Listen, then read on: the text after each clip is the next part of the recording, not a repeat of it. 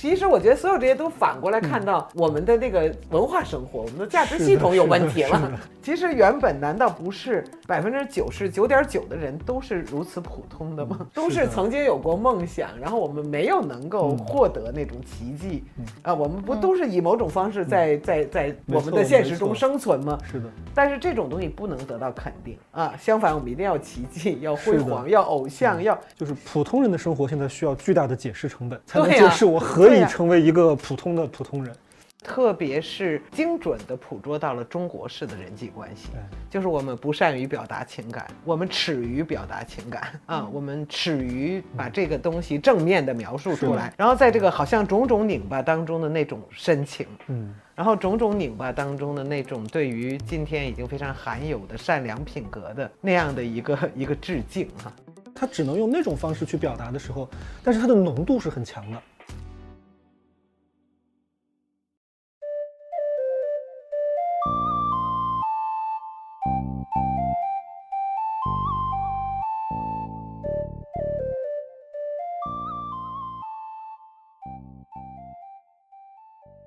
Hello，言之有物，不止硬核，欢迎来到新周刊硬核读书会 FM，我是主播钟意，又要说一声好久不见，我又回来了。这是一期挺特殊的节目。前段时间，我和戴锦华、李松蔚两位老师在看过电影《不虚此行》后，和导演刘嘉英聊了聊。这部电影由胡歌主演，他饰演的文善是一个写到死的人。吴磊、齐溪、黄磊等演员也共同参演。就像李松蔚老师说的，这部卡斯非常豪华的电影，很容易让人以为是强情节的片子，但是事实上他却并不是。戴锦华老师也说，这部电影是诚意满满的，关于倾听和被倾听，关于那些对我们很重要，但是却又时常被我们视而不见的关系，这部电影给了我们一个很好的角度去观察。好了，我觉得我就说到这里，我们一起来听听他们是怎么聊《不虚此行》的吧。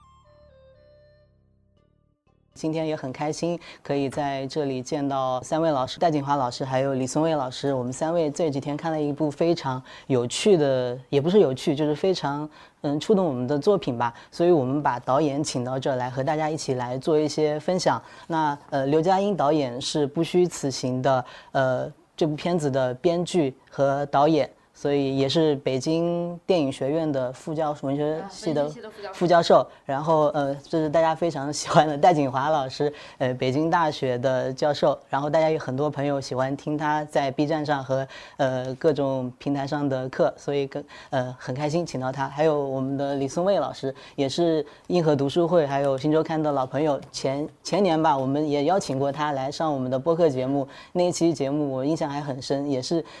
和这个还没有渊源的，我们的主题叫“谁在诉说，谁被听见”。就是，嗯，感觉今天李松蔚老师会有很多很精彩的分享。我可以跟大家介绍一下这部片子。这部片子的主角叫文善，呃，文是听见的文，那个文，呃，然后善是善意的善。文善呢是一个电影编剧，他在学校毕业之后，因为在行业里面过得并不顺利，所以他阴差阳错的就成为了一个写。悼词的这样一个人，他其实他也是一个写故事的人，但是呢，他和他做编剧的工作有非常不一样的发现。在这个生活过程里面，他遇见了很多人，然后也不断的在看见别人的告别，也不断的反省自己的生活。那这部片子获得了上海电影节的最佳导演奖，所以我们也借这个机会来一起讨论一下这个片子里面的人物，以及刘嘉英导演和他的一些观影的经历。呃，对，补充一点，还有最佳男演员哦，对，最佳男演员胡歌，对，然后呃，非常开心请到三位，那我们今天就可以先开始来聊，从这部电影开始聊吧。那嗯，我我其实想，那我就先想问戴锦华老师和李松蔚老师，因为两位都是近期也都先看过那个电影，那我来想问问你们对这部电影最开始的印象，就是你们如果又有三个关键词，那你们会选哪三个来去形容它？就是呃，在几乎没有任何的呃准备哈，没有任何期待，没有任何口碑的情况下去看到了这部电影，嗯，然后是一个很久没有了的观影经验，就是看的时候很很静啊，心很静，而且很沉下去啊，我不喜欢“沉浸”那个字哈，嗯，就是会会沉进去，然后呃那种暖暖的触动啊，嗯。有一点隐隐的痛，啊，但是是一种感动，嗯，那个不论是从影片的制作，还是表演，还是故事，哈，就是产生了一个我平常不会用的表达，叫诚意满满啊，是一部诚意满满的作品。嗯，宋伟老师，我其实，在看这个电影之前是有一些预设的，因为呃，他的卡斯阵容其实还是挺强大的。所以我在看的时候呢，我预想它可能是一部比较热闹的，呃，然后这个故事情节性可能是那种，嗯，就是我我想象当中可能会更偏商业一点，但是可能我真的看到的时候，我发现他其实是在讲一个就是蛮普通的一个普通人的这种故事，但是他这个故事讲的非常的，就像戴老师刚刚讲的一样，很静，然后是能让人就是看得进去的，而且会有很多的共情，所以这个。就这个故事的这种反差性，其实是带给了我很多的震动，然后我也确实觉得看完之后很舒服。那其实刚刚李松蔚老师和戴景华老师都说了，他很有诚意，然后也很能让人安静下去。他其实和他的卡斯是稍微有一点点矛盾的。那嗯，其实可以请刘导演来跟我们分享一下。其实就实话实说吧，因为因为这确实有一个呃客观的情况，就是当一个嗯当一个。这样情况的，就这样的题材，然后以及你想用呃这样的方式去去去表达它的时候，它不是我们这个市场上常见的，它不它它确实不是我们这个市场上常见的一种一种一种样貌的电影，对，然后所以我们确实需要一些，我觉得就比如说包括监制是曹保平老师，就是你需要一些这样的力量去去推动，然后它才能成全。这样的一个项目，在最开始的时候是怎么样有了一个这样的雏形，这样的一个人物？呃，我是我是自己，我我平时会去殡仪馆，对我平时会去殡仪馆，然后那个其实对我自己来说是一个比较呃熟悉的地方吧。呃，然后在大概一五年左右的时候，有一次我在殡仪馆外面的那个椅子上坐着，就是像开篇的那个镜头，就是文善坐在那个树底下的那个长椅上，就差不多是那个样子。然后我我我就产生了一个想象，我就想像我这样的人在殡仪馆能能做一点什么。然后就这样的一次想象，有了一个写悼词的人的一个一个雏形，他其实就是文善的雏形。就我是觉得这个，当然，我觉得除了我和那个空间或者说是场所之间的一个关联以外，呃，也和我和文字的关系。对，因为我确实觉得自己算是一个，呃，文字工作者吧。然后以及自己对就是独自工作的人这种职业，就是这种状态，就是有一个天然的兴趣。对我觉得就是可能就是就所有的这些加在一起，就促成了这么一次想象。事实上，我们没有这项业务，对吧？没有这种服务，是吧？有这种服务吗？那个，其实我跟我跟胡歌在交流之后，然后包括这个片子，那个就是逐渐出来之后，是知道是有做这件事情的人。对，不管是北京啊、上海啊，就一些城市有，但是他不见得是全职的，有一些是兼职的。嗯嗯。对，嗯。呃，应该怎么讲呢？所以，我我其实，在很多很多很多次的表达里面，我就不愿意把这个写悼词的人称为一个职业，因为我因为对对我来说，就是如实的讲，就我我我确实不知道它是否是一种职业，能成为一种职业。对对对，我可能更多的觉得它是一个行当，就是它非常非常的，我我我相信它是所谓的边缘的，然后，但是我相信是有这样的人存在的。而文善，我觉得他不小心走上这条路之后，他是他是在自己的经历当中，就是不小心走出了一条路，然后他发现可以以他为生。对我觉得这是一个生存上的一个很很很基础的点。这个行为这件事情，它可以呃养活你，所以逐渐做了这么多年之后，他才成为了文善这一个人他所做的他所从事的事情。其实文山是一个观察者，然后他会跟不同的人物产生一些关系。之前，嗯，之前有跟您交流的时候，您也说到过，嗯，它里面的不同的人物，包括像方阿姨，她是里面是涉及到呃老年人的状况，还有病人，她是一个病人，然后也有她之前的过去，就是是黄磊黄磊老师演的那个，他是父子关系，他聚焦于两组父子关系，他和他自己的儿子，还有他的那个呃，他和他的父亲。对，然后还有包括像那个网友之间的关系，但是那种感情也是很难，就是金穗是吧？就是齐溪老师饰演的金穗，他是来北京见他的网友，但是发现那个他其实已经去世了。然后呢，呃，还有一组是同事的关系，所以其实，在所有的这些关系里面，他并不是我们日常里面会特别去突出的一些人。所以我觉得这部电影很可贵的地方是让我们去重新去审视那些关系。我我很想问问李松蔚老师，就是因为您是嗯就会做心理咨询研究嘛，所以会接触到很多这样的人。就是在这部电影里面，或者说是您平时就观影经历里面，您会去特别关注这样的人物的关系吗？或者说是您会觉得，呃，这个里面，呃，这部电影里面有触动您的那些点吗？哪一组人物关系您印象最深刻？我印象最深的是那个网友叫甘明，甘明，甘明，对，呃，其实一个跟我的职业也有关系，因为这个甘明他的这个去世的原因里边包含了他在心理层面上的遇到的一些危机。呃，我印象很深的就是，呃，文善给他拉了一条时间线，就是这其实是我们在这个行业里边经常会去做的一件事情，就是把这个人的过去的这个经历当中的一些重要的时间节点，把它排列出来，他经历了哪些事儿。然后那里边就出现了一个反差，就是在他的现实生活当中，他可能遇到的一些比较不那么顺心的事情，对应的反而是他的病情其实是在一个比较稳定向好的一个阶段。我记得，是的，就是因为他其实是有双重的身份，他就是在现实当中他有他自己的呃职业，或者是他好像还做的是律师，律师还是是大律他大律律所所的，对对对。大律，所律师，一个职业，但同时他也在网上做配音，就他是一个双重的这个身份，然后交叠的时候，就会发现一个不合理的地方，就是他在因为当时没有这个网友出现的时候，只能看到他的现实层面的这个身份，发现那段时间他过得并不好，但是他的病情其实是稳定的，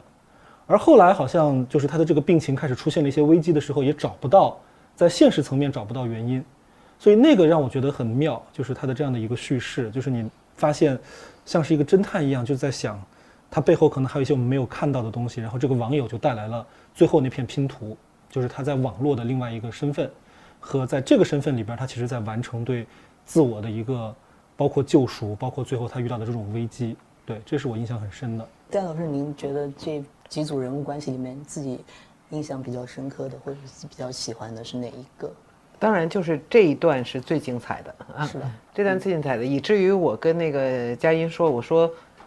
这一段精彩到了有一点抢戏啊，因为我甚至希望它可以发展成一个完整完整的、的对对对完整的故事啊，一个完整的故事片。呃，因为那个其中有很多很多的对白，它让我觉得都是一个巨大的一个视听艺术的空间。比如他说，呃，等我返回来的时候，发现他把所有的声音都带走了。嗯，嗯，就是这种，呃，一个就是网络生存，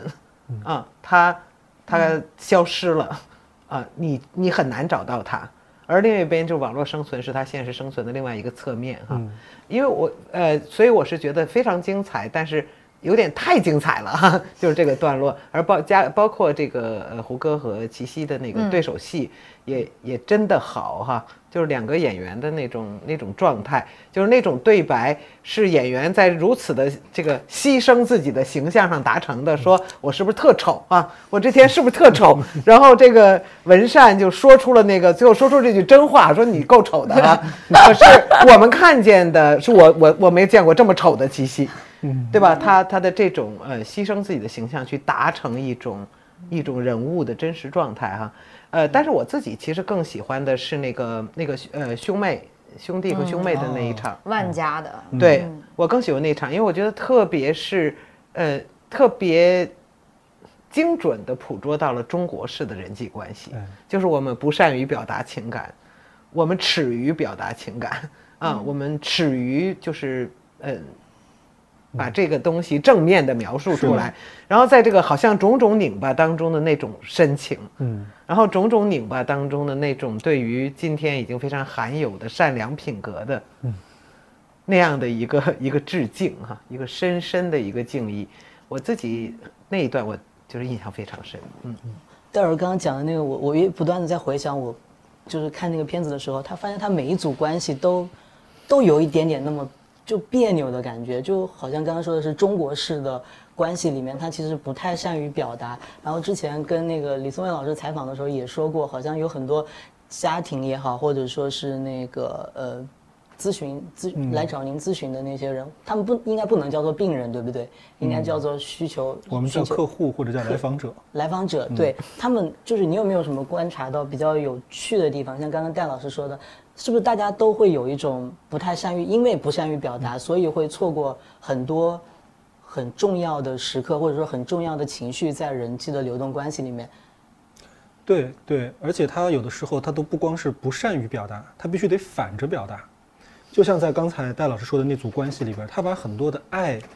呃，表达成恨和怨，对，变成了恨，就是他只能用那种方式去表达的时候，但是他的浓度是很强的，嗯，就是他表达他的恨的时候，他其实是一个高浓度的表达，他在那个浓度里边去体会那种爱，但是又说不出口的那样的一种遗憾，所以需要把它绝对值化，对对对，绝对值化，嗯嗯，绝对值化就等于说他有多恨你就有多爱你。在有的时候可能是这样，差不多。就我对我们家的猫，有的时候就是我，我恨不得把它吃进去。哎，这个听起来还是非常有爱。是是，嗯，就是这里边，我记得我我自己触动比较深的是那个父子关系，因为他有两组，他他和他自己的父亲，还有他儿子。其实他儿子是非常。非常好的能够观察到他爸爸和他爷爷之间的那个关系，尤其是在溜冰场那一段，就是他们，他不停的闪来闪去，然后他我每每说一句话，就会突然就会触发他一个呃，他那个家庭的慢慢揭露他是一个什么样的关系。那在写这些东西的时候，你有去想过，哎，我就是写友情、写亲情，然后写爱情，就是不同，还有包括同事之间的感情，会有一些这样子的，就是说想要全面的去展现他的。过程吗？我觉得我其实从来没有想过要，我觉得首先没有想过要全面的去展现，因为在我觉得在任何的一个在一个故事里面，你是不可能全面的。然后，但是当时我觉得也没有，我觉得我甚至没有就是刻意的去想，就是通常所说的就是亲情、友情、爱情这三个板块儿。对我其实还是从自己人生经验里面对情感的这种体会和观察，然后比较自然的，我觉得是输出了筛选出了一些我感兴趣的，或者说是我觉得就放在这个故事里面，他会反过来能够打到文善身上，能推着他呃能往前走的一些人和人的关系。对，因为人和人的关系，我觉得是是复杂的，就是你很难。有的时候你很难就是非常清晰的去去去去概括它，但是这个复杂的人和人的关系，它它其实它可能是我自己最最感兴趣的。对，你就比如说在这个故事里边，呃，它有一些我觉得不那么容易去定义的。我觉得包括就是刚刚两位老师都提到的这个，呃，邵金穗和文善的这一段故事。其实到前几天，就是就是就是陆续有一些就是观影团啊的时候，包括一些采访，就还是他他其实会有人 问说说这个故事里面的亲情、友情、爱情，然后我就哎，我听到爱情这个词，我有点就是觉得奇怪，对，哎，我想哎，这个这个电影，因为我们几乎是在表现的是亲情和友情，然后友情是特别特别重要的。一个层面，而爱情是，就是你不好说那个东西是不是爱情。然后我就反过来问他，我说，我说，我说，你说的爱情是谁和谁的？然后有两个人都说了，都说了这个话。然后我也问了两个人，他们都跟我说，就是呃邵金穗和甘明的关系。所以，即便我觉得，因为对我来说，他们两个人真的不是爱情。真的不是爱情，呃，而且在这个电影里面，还就是邵金穗的台词里面也有一句，就是说，就是我们不是那种关系，因为就是因为不是那种关系，才会让他的这个执着显得有价值。对，是。然后，但是，但是，即便如此，其实大家还是会从这个里面就是感受到，嗯，就是对，所以我觉得这就是我。怎么讲？我觉得是每个人自己，他是还是带着自己的一个经验去去去看人和人的关系，所以这个东西是是复杂的。嗯，然后我觉得包括友情，因为友情是我自己生活当中就是特别重要的，非常非常重要的一部分。嗯，但友情它其实也有很多种层次，或者说是很多种样貌，嗯，然后包括我觉得远的、近的、见过面的、没有见过面的、密切联系的和其实联系上非常疏离，嗯非非常非常疏离，但是它并没有影响你们之间的这个情感浓度，它其实是不一样的。而友情，我觉得作为，哎，怎么讲？我觉得现在生活在就是，对我觉得对于现在的生活来说，我我一直都觉得朋友非常重要。对，所以我可能也是因为这一点，如果我真的那样去分配或者说去分类的话，可能可能这个故事里面就不会就是友情的比重其实就不会那么高了。我我我应该再放一点儿，就是其他的东西，比如爱情，对，然后但但但是其实没有，所以我觉得他可能是从我所理解的文善这一路走过来，就是什么样的情感，我觉得对他来说更加像一个支点，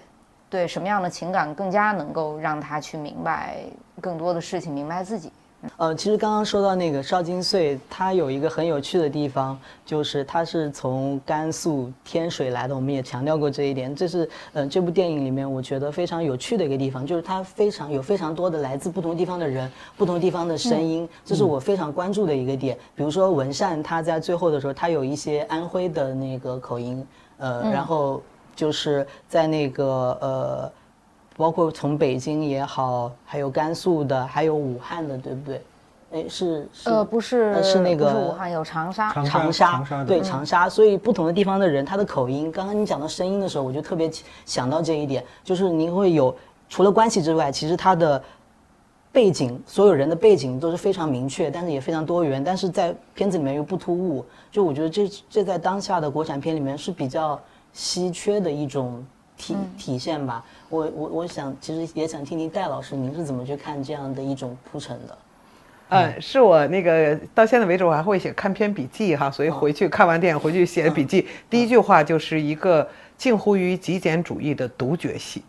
哦，嗯，就是整个这个电影当中，就是我，呃就是胡歌这个角色哈，文善这个角色，就是他一直在我的眼里，或者说在我的心里，嗯，就我一直看到的就是这个人物，他穿行在都市当中，啊，他穿行在人群当中，然后他在不同的人那儿去试图为为死者啊找到一个一个位置，嗯。啊，呃，他因为他是这样写悼词的人，但是我们都看到，就是说，就弗洛伊德哈，就是导亡其实是为了生者的，嗯是为了让生者能够得到自我安置啊，生者能够活下去。而这个你一边可以说文善是一个。嗯，有点拙，有点犟，啊、有点那个什么的，这个较真儿的人。但是，呃，你可以说他特别敬业的哈，在写悼词。但是从那个角度上说，他其实一直是在寻找自己生命的意义或者价值，啊，他也在赋予就是这个生命意义和价值。所以我觉得，就是我一直觉得就像是一个就是文善的肖像，文善的精神肖像，嗯。啊，然后每一个人似乎给给予了他一角、一个碎片啊，一个一个一个旋律、一个音调啊，我感觉是这样的一个一个有趣的东西。然后呢，那么我想，可能要是一个这儿有一个社会学家，他就会从里面看到很多社会学的啊，社会学的东西，比如说呃流动、离散啊，那个从美国，嗯。啊，那个哥那个哥哥死了，显然是痛乎于中哈，大痛，可是远远的只能打电话，还冒着时差，就是和这个就是我们说各种口音形成的这种。旅行也罢，流动也罢，那样的这个大家的这种这种巨大的这种这种不确定哈、在不确定当中转移，呃，我觉得呃，一个社会学家可能会看这个哈，呃，但是呢，我就我自己更感兴趣的就是说，嗯、它是一个它是一个独角戏啊，它是一个个人的心灵肖像，但是我们刚好就是我喜欢的是在于通过这个个人的心灵肖像，我们看到了一个一个横横切面，嗯，我们看到了一个精神的、社会的那个心理状态的这样的一个横切面，啊，我自己是是在这个角度上去看，嗯，啊，他的这种比如说包括多多多身份、多口音、多，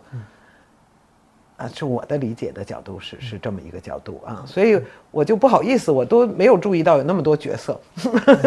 没有注意到那么多角色啊，我会注意到呃胡歌和吴磊哈，就是小颖和文善啊，因为他们显然是一个心灵镜像嘛，嗯嗯，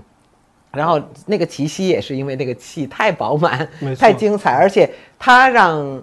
某种意义上，他让就像他反转了那个黑板，他让一个很静的那个水突然一下子搅了起来，就是他对，嗯，然后对，而且他也是好像真的推推了对呃这个文善这个角色一把哈，让他得到某一种确认。是的，嗯，好，我说太多了。呃，其实刚刚讲的那个点，好像确实是每个人的观影经验很不一样。嗯，我很惊讶的就是，我我那天采访刘导演的时候，我就已经跟他说过，我说过，哎，这个里面真的有很多地方的人，然后我们还探讨了一下，因为有不同的朋友在不同的地方，然后我会觉得，哎，这个真的是很有趣的一个现场。我我想知道那个孙卫老师怎么怎么去看这样的一种。对我跟戴老师刚刚有一个观点是很像的，就是我也认为这个故事它是一个 all about 文善，嗯，就它是一个关于文善的一个。对自我的一个完成，但我因为可能从心理学的角度来看，我可能会更多的关注他的一个个体的心理状态。我认为文善显然他在这个故事的绝大部分时候，他是处在一种困惑和探索当中的。而他困惑的主题是什么呢？就是我们讲这个故事是一个普通人的故事，他文善是一个普通人的代表，但他身上又有一点不太普通的地方，就是他的人物设定里边，他是一个应该曾经是个高材生，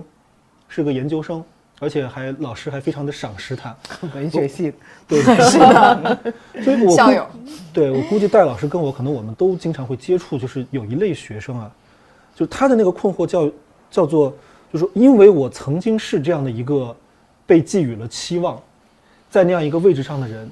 就好像我后续的人生我就必须要为此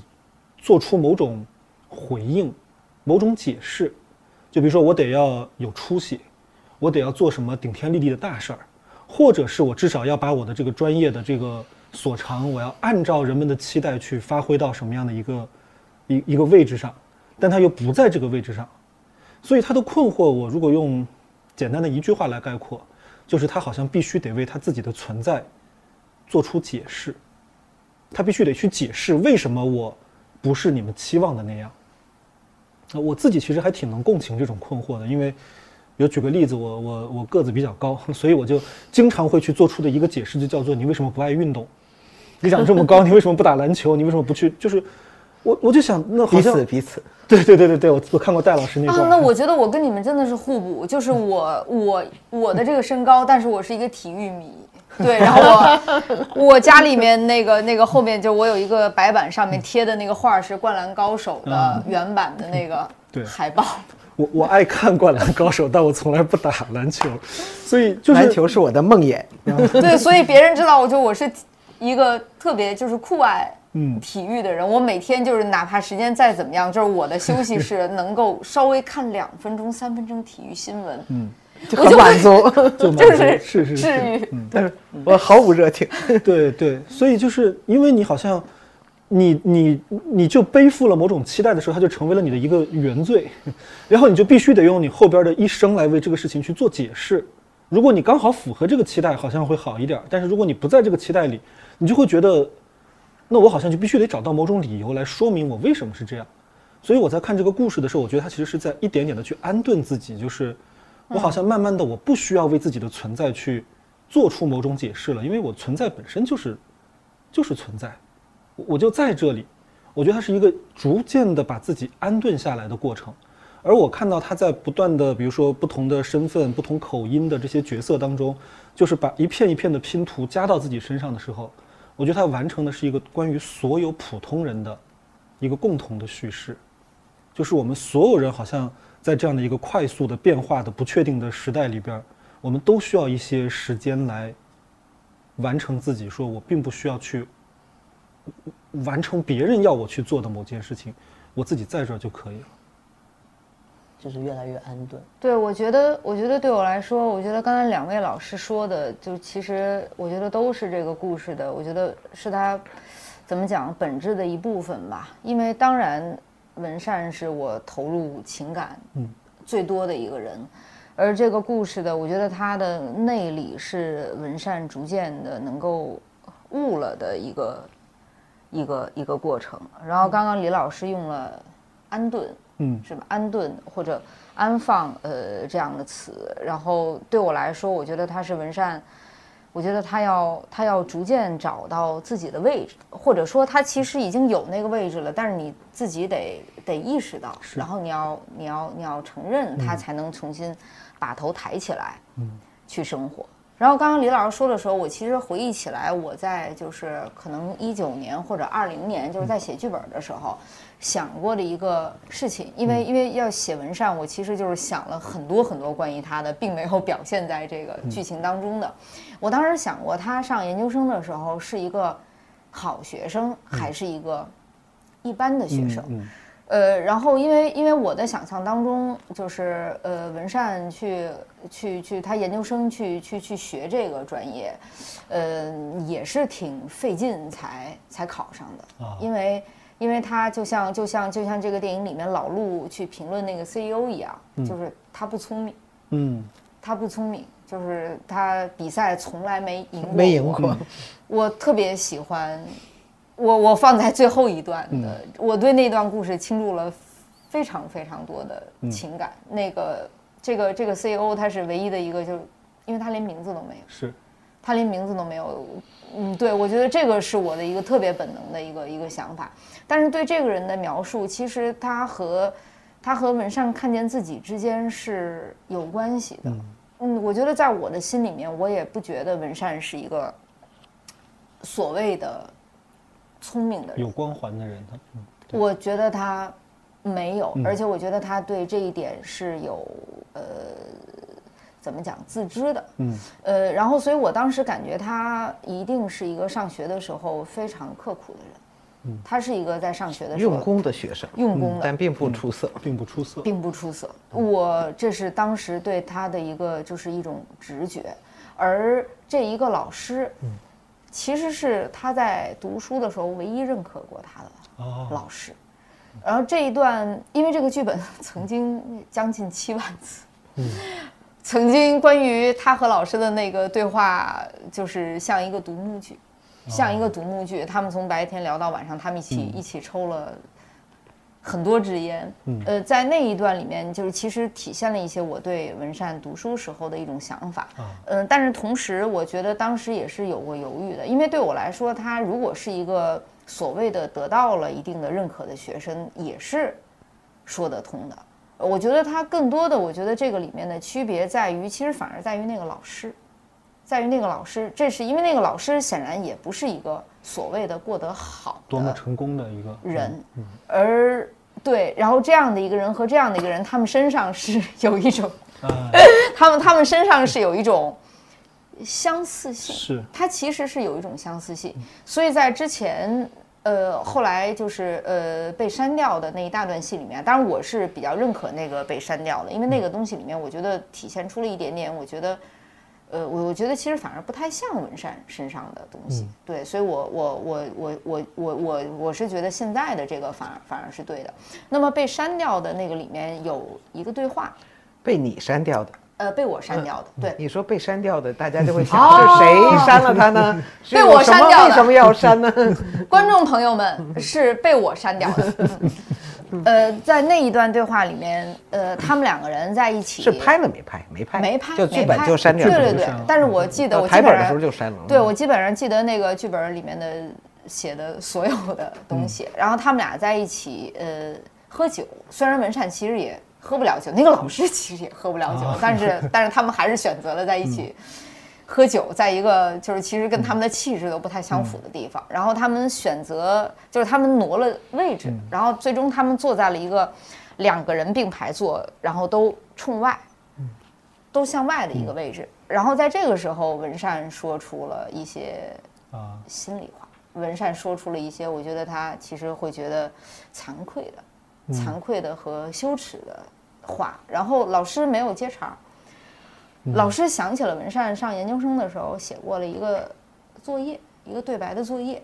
是一个对白练习。嗯然后文善把那一场对白安排在了车里。嗯然后后来老师在就是点评这个作业的时候问他，就是你为什么这个场景选择在车里？呃，文善说是因为这个时候两个人都是向一个不是面对面的，嗯对，是是是两个人都是向前的，而不是面对面的。然后对文山在课堂上解释，因为有的时候对于有嗯的性格的人来说，这个方式才是他能把一些话说出来的那个方式。然后以及在说的过程当中，以及说完了之嗯后，最好两个人不要互相有目光上的。交集，交错，就是就是不要有，因为我们都知道有余光，有的时候余光里面你所看到的那一点点东西就够了，甚至你会相信这个反而才是真的，而你真的去看这个人的时候，你你看不到真相，这是一种性格。然后老师就就就就直接接茬儿了，嗯。文善上研究生的时候，这个作业，然后老师说说，其实是因为看了文善的作业，他就是后来就是才能跟他儿子兑换，说说说一两件，就是之前一直没说的事儿。他说他就是选择在车里的时候说，嗯然后老师说就是他一直就是这个作业记到了嗯现在。对，就是我其实写过这样的一大段对话，所以我有的时候在想，就是人和人之间，他有的时候确实是因为就看起来再不一样，但是他会有一种相似性在里面，然后你会被你会被另外一个人的发现所打动，你甚至会被另外一个人的发现嗯，影响。所以我觉得这个是文山和这个老师的一种一种一种关系。嗯。我很喜欢这个这个，就是两个弱弱的男人，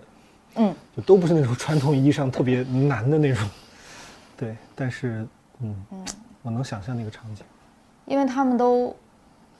怎么怎么怎么讲呢？就是就是因为在我看来，他们都是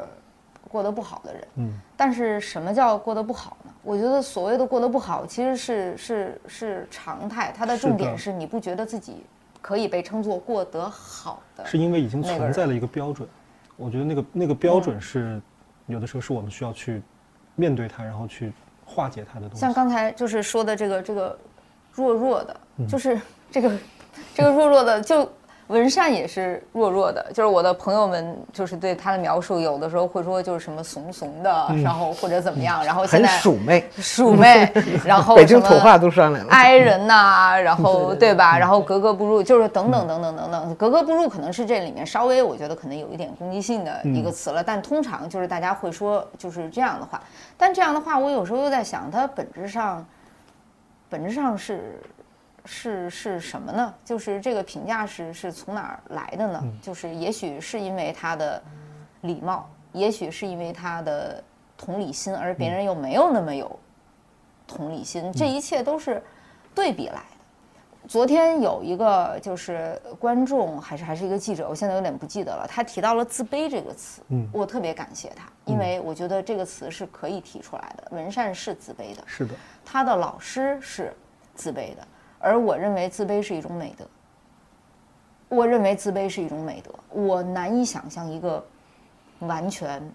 不自卑的人。李老师、戴老师有可能认识这样的人。我的意思说，我不太真的想认识这样的人。说出了我的心里话。嗯，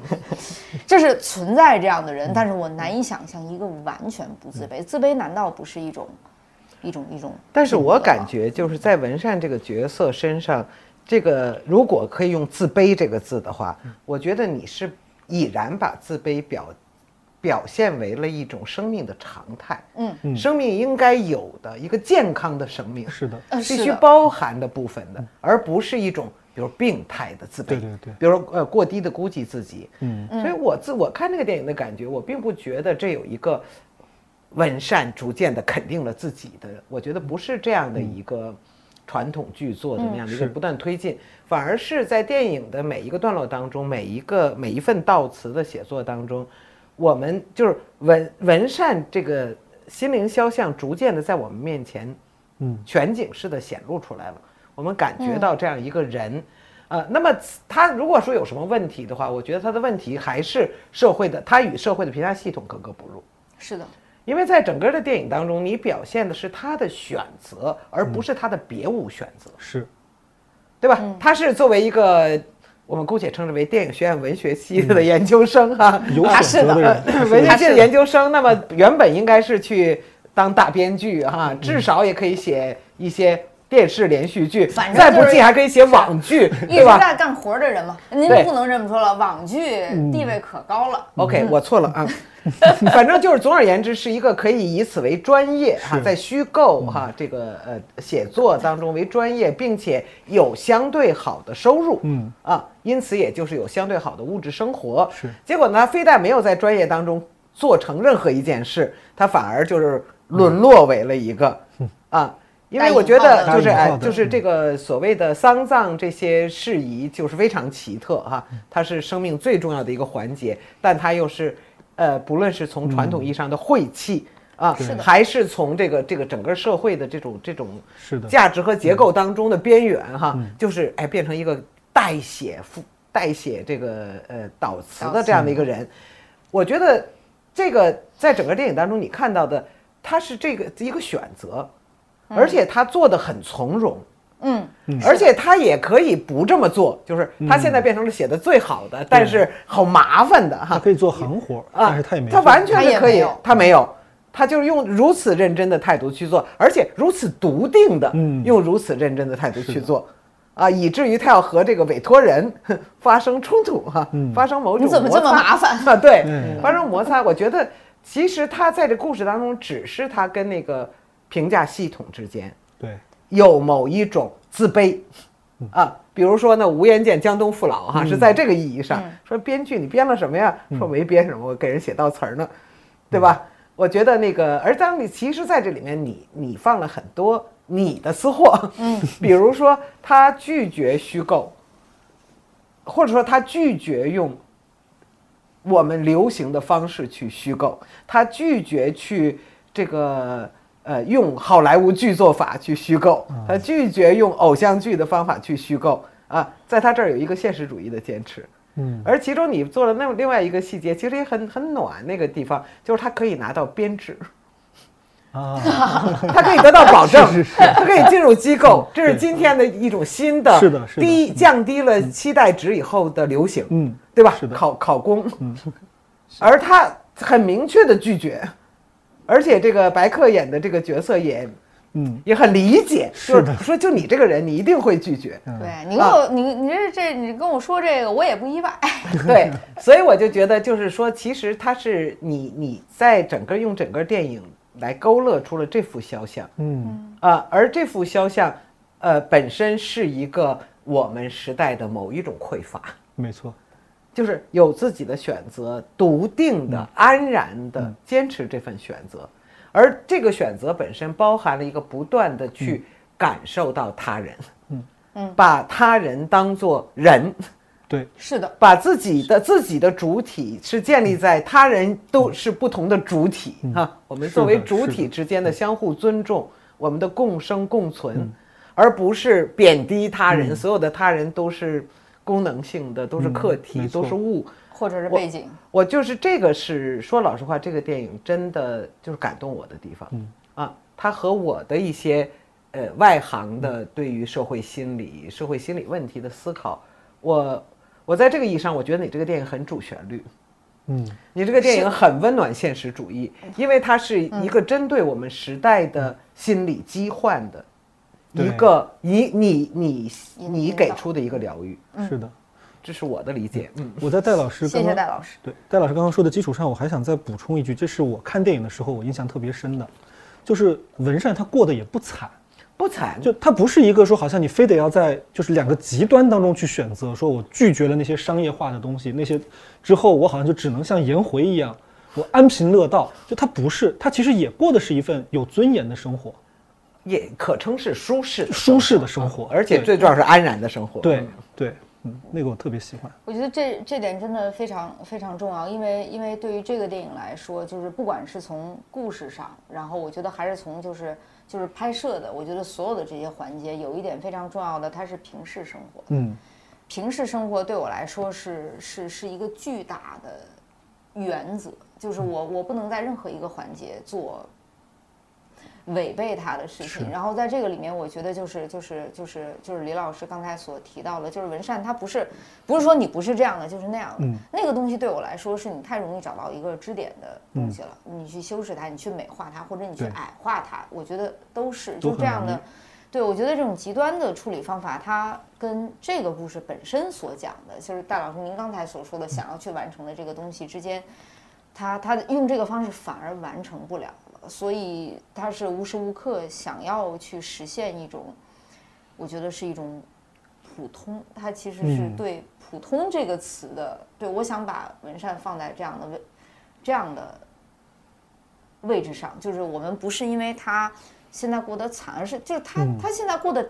挺好的，是的，他挺好的，但是这个挺好的里面又有这个挺好的，相对于这个嗯。我们的那个价值唤起的欲望而言不够好。不够好，或啊者对于就是人们以为一个电影学院文学系的研究生应该获得的来说不够好。嗯，但是其实就是对于他来说是足够的，是足够是充分的啊，是是舒适。是安然的，嗯。嗯。然后我我觉得这个里面，我觉得就就有就有一点，就是我觉得呃文善身上可能体现出了一种就是嗯不上进，就是他这个不卷，不卷，然后 再一次是和外部标准之间的，就是刚才您提到的这一点，它是不符合的是外部标准，但是有这么一种人，像文善这样的人，当然戴老师刚才已经点出来了，或者是 像刘佳音这种人，就是我们确实有一个内部的标准，但是但是我们没有，我觉得盲目到盲目到或者主观到不知道外部标准。我当然知道外部标准，我当然能感知到它，或者说你能够维持一个平衡的生活，你能够维持一个平衡的生活，我的一部分是符合满足外部标准的，但还有一些事情它是永远不变的，然后那个东西是你没有办法。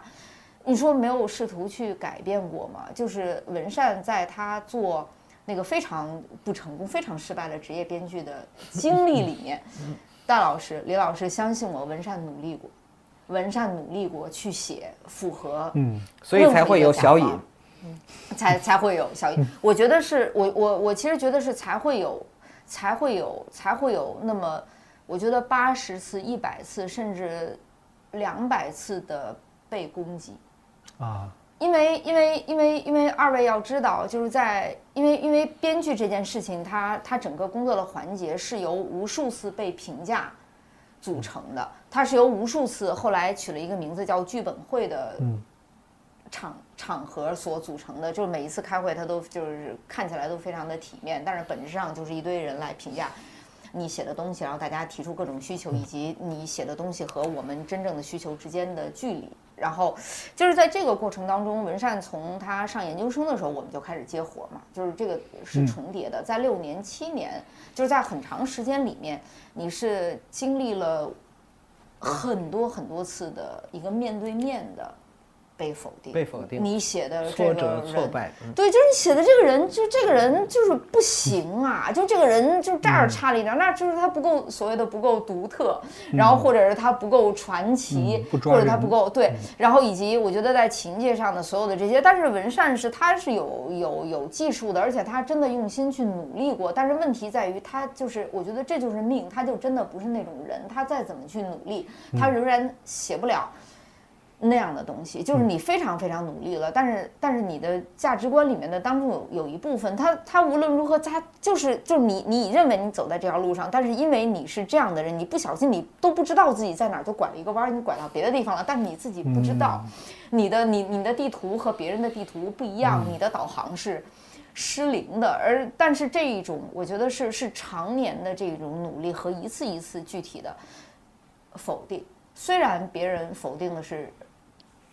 你所写的东西，嗯，而且开会的时候，大家在开始就是骂编剧之前，都会先说对事儿不对人啊，然后当然对事儿编剧是有充分的才能的。有 但是您写的，但是对，然后 然后所有这个会是有一个就是巨大的但是，或者说是无数个但是这样的就是转折，呃存在的。所以所以像文善这样性格的人，当你经历了很多次之后，被否定的不是你写的东西，被否定的就是你。嗯。是你被否定了，你相信的、你坚持的、你的价值观，这件事情感动了我，是是错的。你怎么能被这件事情感动呢？你怎么能认为这这个人他可以当主角呢？开玩笑啊，就是。就他会变成一个一个巨大的，我觉得是一个阴云。这件事情是会影响人的，它会它会非常大的，它不是打击你那一个礼拜的情绪，它影响它改变它塑造了你。所以文善，他当然是被那些年的经历所塑造的。而我觉得，我觉得最最最难令人就令我自己，我觉得在写那个剧本、写那个故事的时候感到难过的是，因为文善是一个认真的人，他是一个往心里去的人。嗯。这样的人罕见吗？我觉得不罕见。当然，我所认识的很多很多的人，我们之所以在工作当中会感觉到那种疲惫，然后我们会需要很多其他的方式努力去去去去维持，然后去去面对第二天。我们之所以需要朋友，是因为我们是会往心里去的人，我们是没有办法真的把工作和自己的生活分开。我们知道不存在对事儿不对人，我们知道那一切都是。对人的，所以他是的，成为了一种，嗯，这种怀疑成为了我们的一部分。然后当文善去写，比如说小小尹，小尹他他他已经是是文善说好，OK，我给自己写一个故事，但是他也是想去做一个商业化的行为。他说我去写一个偶像剧，他去努力。这个时候他可能没有一个实际的甲方了，但是所有批评的声音，嗯，所有那些内化了，都在。对，你在写的时候，你打开的，你打开文档，真的相信我。那些声音就在，而当你打一个词的时候，这个词的缩写跟你曾经所写过的人，你写过半年，这个你这个角色你写过半年，就是开会一个小时就没了，就是就没了，就是那个名字它的缩写是一样的，那个名字突然出现的时候，就天哪，就是你真的想就是关掉电脑走了，因为我真的不想再回忆那件事情。昨天有有有我以前的一个学生，他现在其实已经是一个。很厉害的编剧了，我特别为他高兴，出来了，嗯，写出来了。他夜里面给我发微信说，就是这个输入法的这个事情是真的太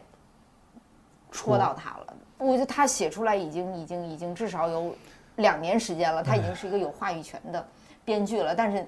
要知道，就是这个是每一个人在这一刻的那个记忆，他就是真的真的非常明白。而这仅仅是文字工作者的。事情嘛，所有人的事，所有人的事情。对，所以我我我我我确实觉得，我觉得就是在这个部分，我觉得在我们对自己的体会的这个部分，我是希望，嗯，大家看到的时候能感觉到自己，我不知道怎么讲，就是被被被忽略的，嗯，那个那个部分吧，我觉得是被。更主流的讲述，或者是已经有的讲述，但因为它没有讲述这个部分，但是这个部分是，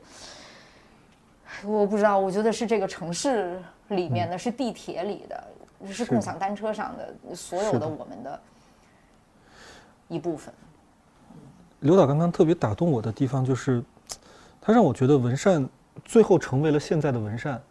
这甚至都不是一个说有多么骄傲的选择，或者说是一个带着叛逆、带着这种。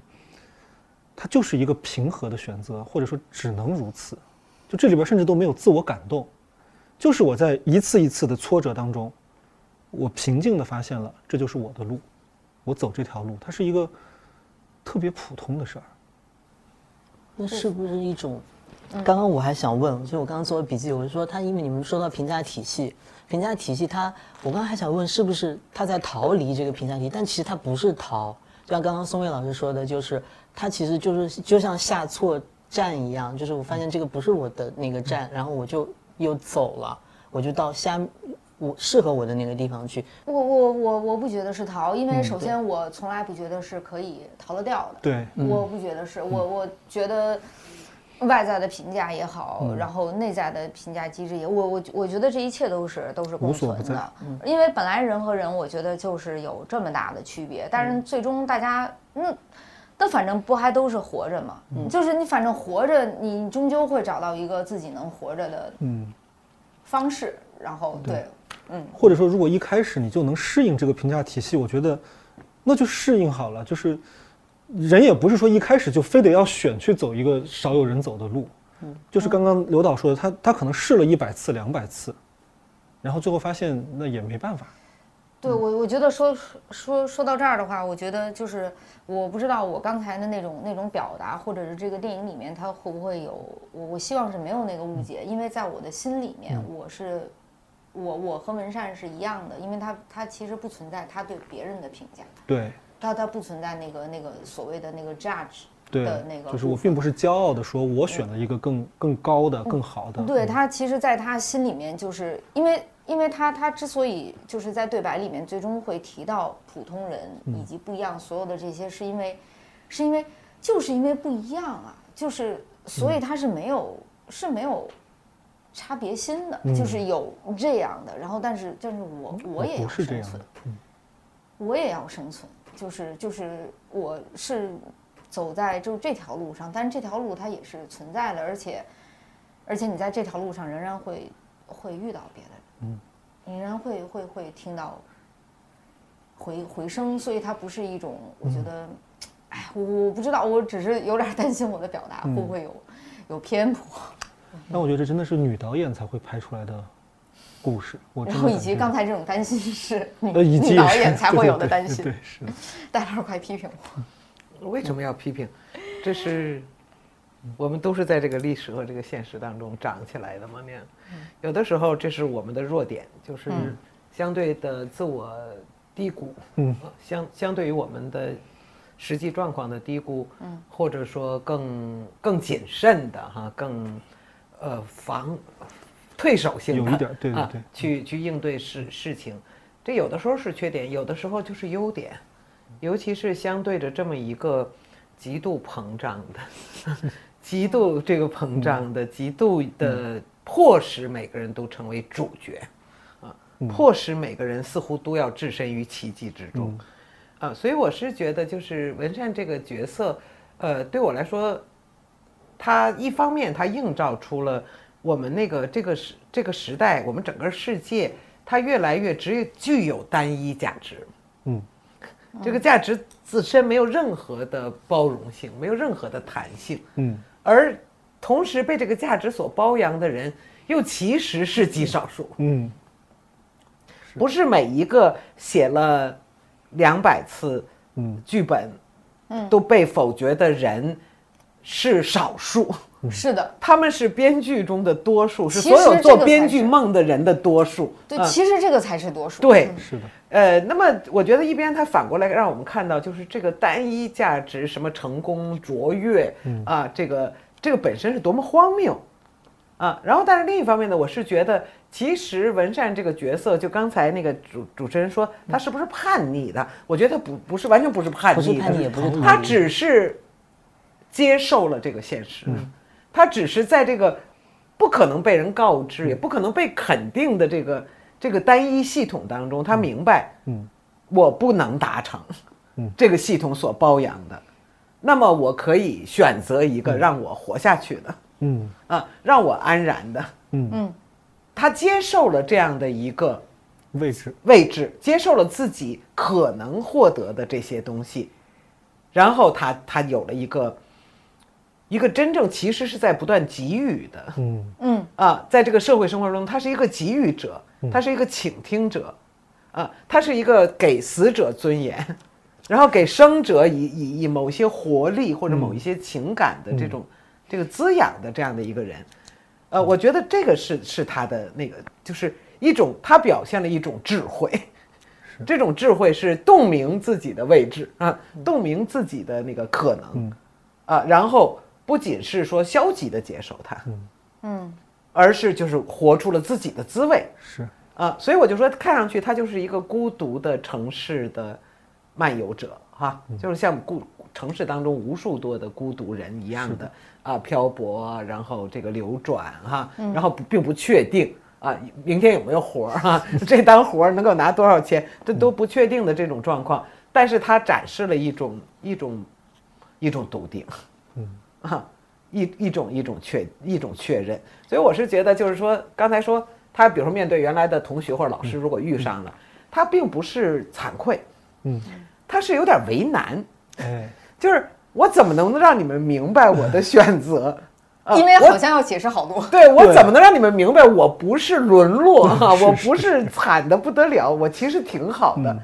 呃，如何我说出这个我还是挺好的时候，你们不觉得我是在阿 Q 式的对对强撑对着是的啊？的就是其实我觉得所有这些都反过来看到我们的那个文化生活，我们的价值系统有问题了。其实原本难道不是百分之九十九点九的人都是如此普通的吗？都是的。是曾经有过梦想，然后我们没有能够获得那种奇迹。啊，我们不都是以某种方式在在在我们的现实中生存吗？是的，但是这种东西不能得到肯定。啊，相反，我们一定要奇迹，要辉煌，要偶像，要就是普通人的生活现在需要巨大的解释成本，才能解释我何以成为一个普通的普通人。刚刚其实戴老师说到一个点，就是他们呃文善这个角色一直是个倾听者嘛，他会去倾听别人。然后那个片子的英文名叫 All Ears，就是也是在、我在听你。那有很这个片子里面很妙的地方是文善他虽然是个倾听者，但是他有一个部分他其实他自己在诉说。首先是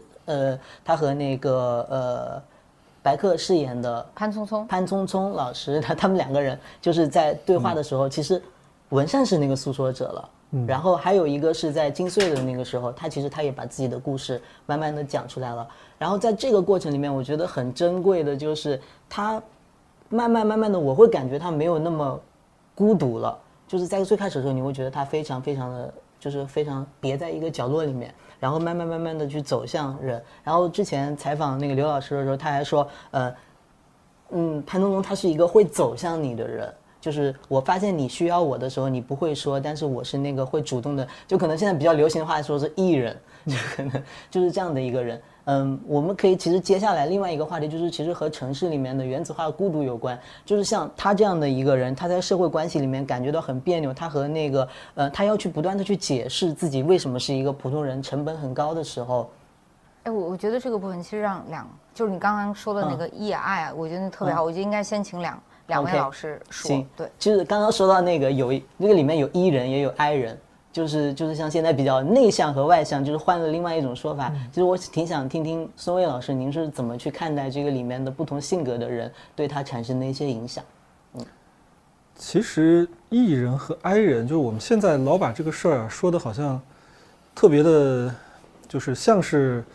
呃，好像两种不同的这种生活的选择。但是其实在我看来，他们本质上其实都是在说一件事儿，就是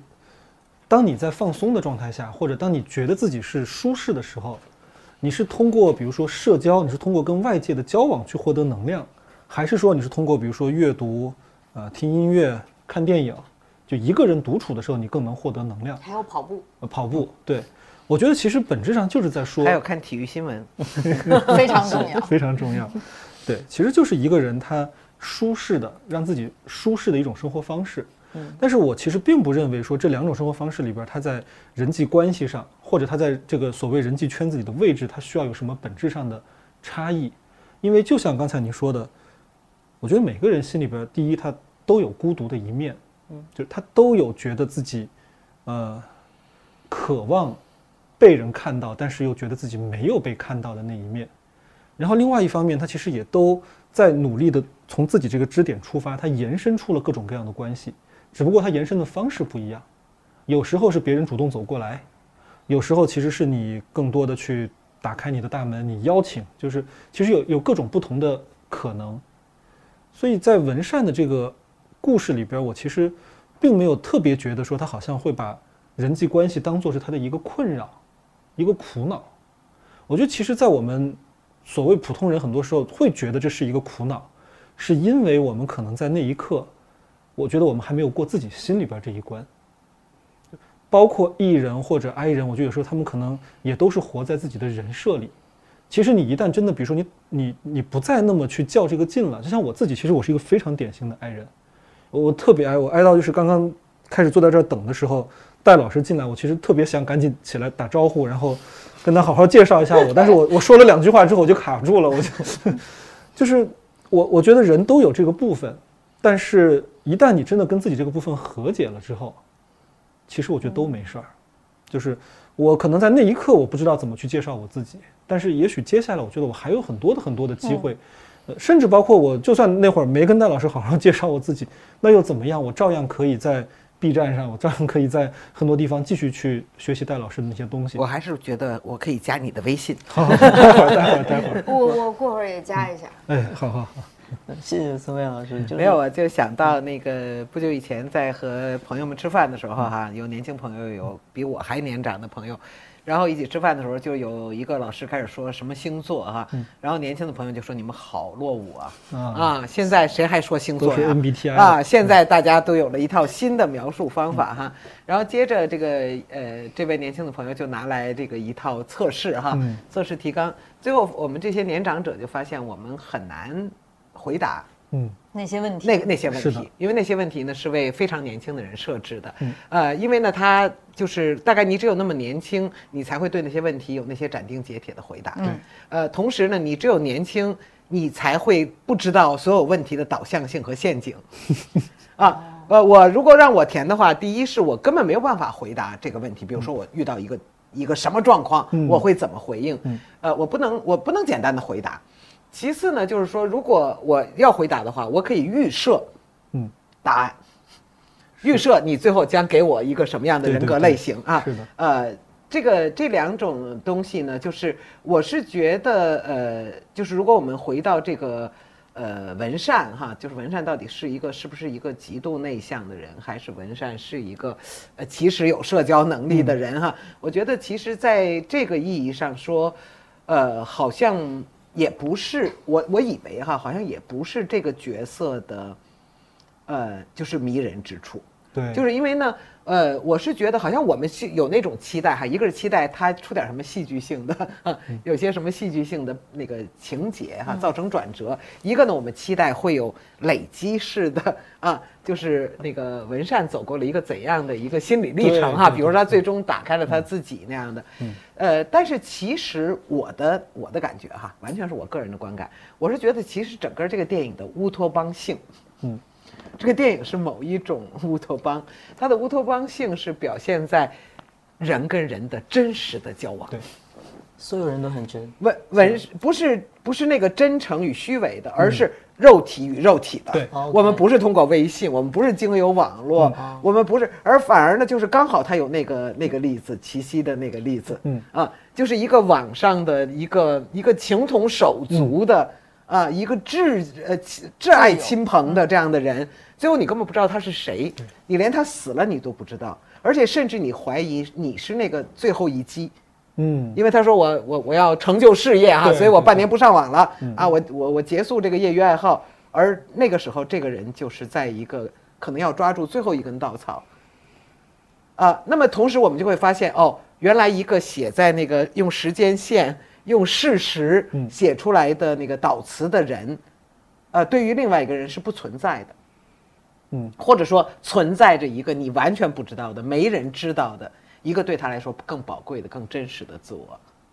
就是我是，所以这个这个电影里面全是人对人的关系。我见到你啊，我我和你交谈啊，然后我通过你去抵达一个不在场的死者，嗯，然后我经由把那个死者召唤出来。我们每一个人必须面对我们自己，我们彼此面对。嗯，啊，我觉得其实这个呃是刚才我说，这是主旋律电影。对，就是因为它针对的是我们现在越来越丧失了人与人之间的真实的联系。是的，对，我们越来越，它问题是在于刚才你说那个原子化的呃城市当中原子化的生存，讲现代人的孤独，呃，我是觉得连这种东西现在都变成了一种奢侈。嗯。为什么呢？因为网络让我们不再感觉我们是原子化的，不再感觉到孤独。网络可以抹除一切孤独，我们随时有人陪伴。啊，我随便发个什么东西，瞬间五十个点赞。我觉得，哎呀，我在人群中，我被呼应，我被关注，我被瞩目。我们在这样的一个幻觉当中，完全不觉得我是原子化的，我属于某一个社群。我在那个社群当中，瞬间同仇敌忾，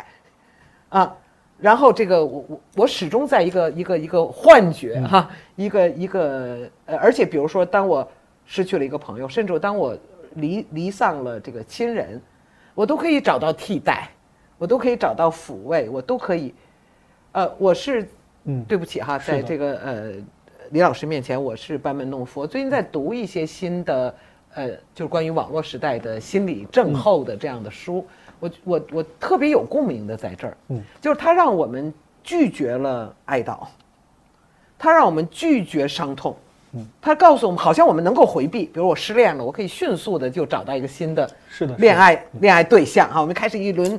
热烈的网恋，我们永远享有爱情最美好的那个前三个月。我知道您读的是哪本？前六个月，对那本书我也看了啊，正在正在现在刚刚翻译完的一本书。呃，互联网时代，互联网时代爱情，是不是？咱们俩都写了推荐语。然后就是，我觉得在这样的一个一个一个迅速的替代当中，就是别人就不是人嘛。对，别人我特别喜欢他说那个，其实是拜物教的那个物，是的，是的，说只要都标是九十九块钱，嗯，那它是一样的。呃，是个杯子还是个茶壶不重要，那么就是对方也不重要，他不是一个跟你一样的人，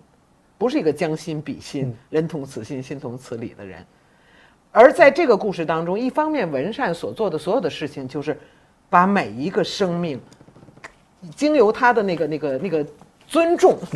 让每一个生命都变得这么独一无二。对吧？就是死者，每一个死者都是独一无二的。一个退休老头儿也罢，哈，一个老实巴交的，大概最后就破产了的呃经营者也罢，哈，一个这个自杀的抑郁症自杀的一个营呃一个律师也罢，所有的人最后都被他找到了他的独特的、有价值的东西。而且同时呢，他把每一个委托人 啊啊当做一个平等的人来交往，并不是我不把你当雇主啊，不是因为你给我钱我就要怎样。啊，我就觉得这个，所以我说这个电影是个乌托邦。嗯，啊，他表现的，呃，就文善不是一个孤独者，文善相反是一个一个连接起的啊，让一个每一个生命能够能够有意义的那样的一个人。所以，我我是这么理解这个呃这个故事，所以我也觉得它是呃它是主旋律，它疗愈我们的时代，因为它不不要我们每个人都这么如此不孤独的，如此热络的哈。这个生活在网络社群当中，那么，但是他怎么解释，呃，忧郁症像流行病一样，像传染病一样的，逐年的在在在增加，在上升。然后每一次我被告诉、告知身边的那个那个心理状况的时候，我都特别惊讶，说，还是你的学生当中有多高的一个百百分比，嗯。啊，他们患有不同程度的忧郁症，然后有多少那个被视为社会成功者的人，他们就是自杀或者有自杀倾向。这个我就是完全是，我想是你最了解的是的状况。嗯，我看那个刘导在做笔记，我补充一点回应的吗？对，我先补充一点感性材料哈，就是因为戴老师刚刚讲的，其实确实也是我这几年感受到的。我这几年呢，因为条件所限，我做过面对面的心理咨询，我也在手机上或者电脑上做过视频的心理咨询，就是给别人提供这个咨询。我就说一个我感觉到的最大的一个差异。我们面对面的去谈话的时候，比如说这个地方我摆了一个纸巾盒，这个纸巾盒它，比如说今天是是这样的，下周他来的时候，比如换了一个纸巾盒，他一定会注意到，并且他一定会就这个东西发表一些他自己的一些感想和评论。但是你知道，在一个视频，在一个窗口里边那个咨询，你别说这个纸巾盒换了，你就背后的那个，比如说你挂的一幅画，你换了一幅，没有人会在意，没有人会在意，因为他只关注。我们在这一刻的这个交流里边，我们在提供什么样的信息？他只关注那个信息流。然后，但是呢，就像戴老师说的，就是在这两种巨大的差异的交往当中，没有人意识到我们是有差异的。他会认为我反正也是，比如说一个小时的时间，我也是在跟你交流。他会认为这是一个替代品。相反，他认为成本降低了，甚至对对，我不需要到你身边来，我不用没有通勤的，没有通勤成本。所以我特别喜欢那个电影里边的一个细节，就是他好像是在给那个老头儿，他去那个王先生家里边，去感受那个老爷子生前的那个房间，嗯，他就在那个房间里边去看，就是他曾经使用过那些物品，就是那一刻，我觉得他是，他是在他用他的嗅觉和触觉去触达那个人。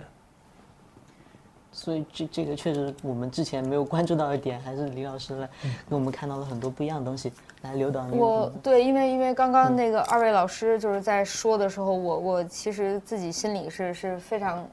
激动的。然后，然后我怕忘了，我就稍微写了一点。我觉得最让我觉得就是非常有力量和共鸣的吧，我觉得就是提到人，嗯，人，呃，然后以及我觉得乌托邦，因为我觉得就是什么是真正的人，我觉得就是真正的人和真正的人和人之间的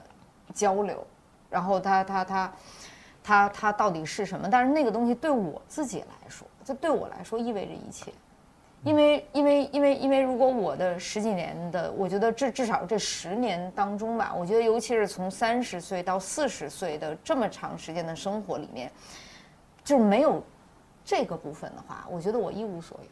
嗯，我一无所有。而在这个部分里面，我所感受到的和那种我我我觉得我所我所慢慢积累，就是积累捧在手里的这个东西，我觉得是我写这个故事的。我觉得是最大的，它也许也是最初的，就是我最忠实的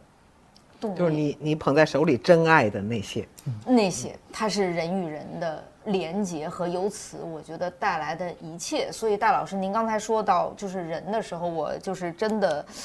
会想到很多，所以我只能特别粗略的去说。我觉得首先对我来说，因为城市也城市就是人，我觉得不是城市也是人，城市就是人。北京是。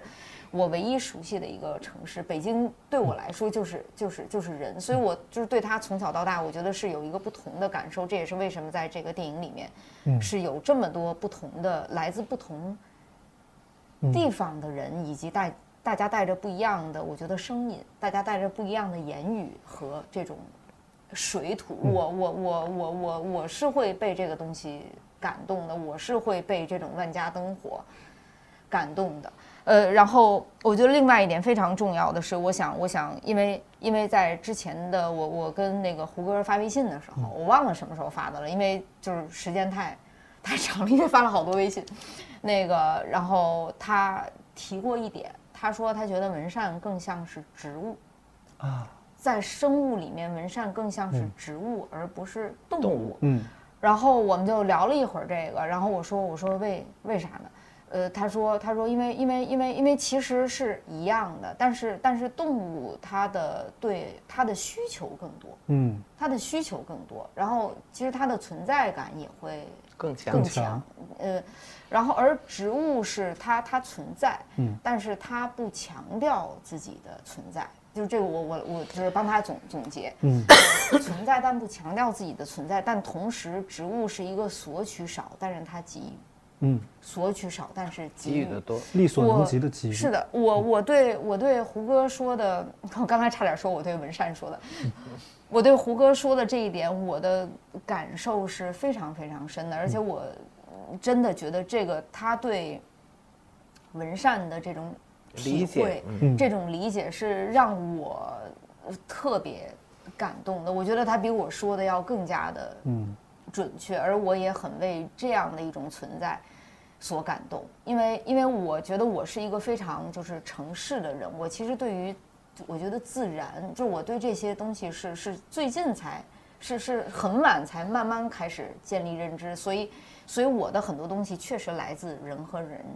之间的关系，然后这个东西也很诚实的弥漫在这个电影里面，而他因为我觉得他的。呃，经历和他的视野，以及尤其是他，他后来，尤其是现在也特别关注这些事情，所以他就是比我的世界要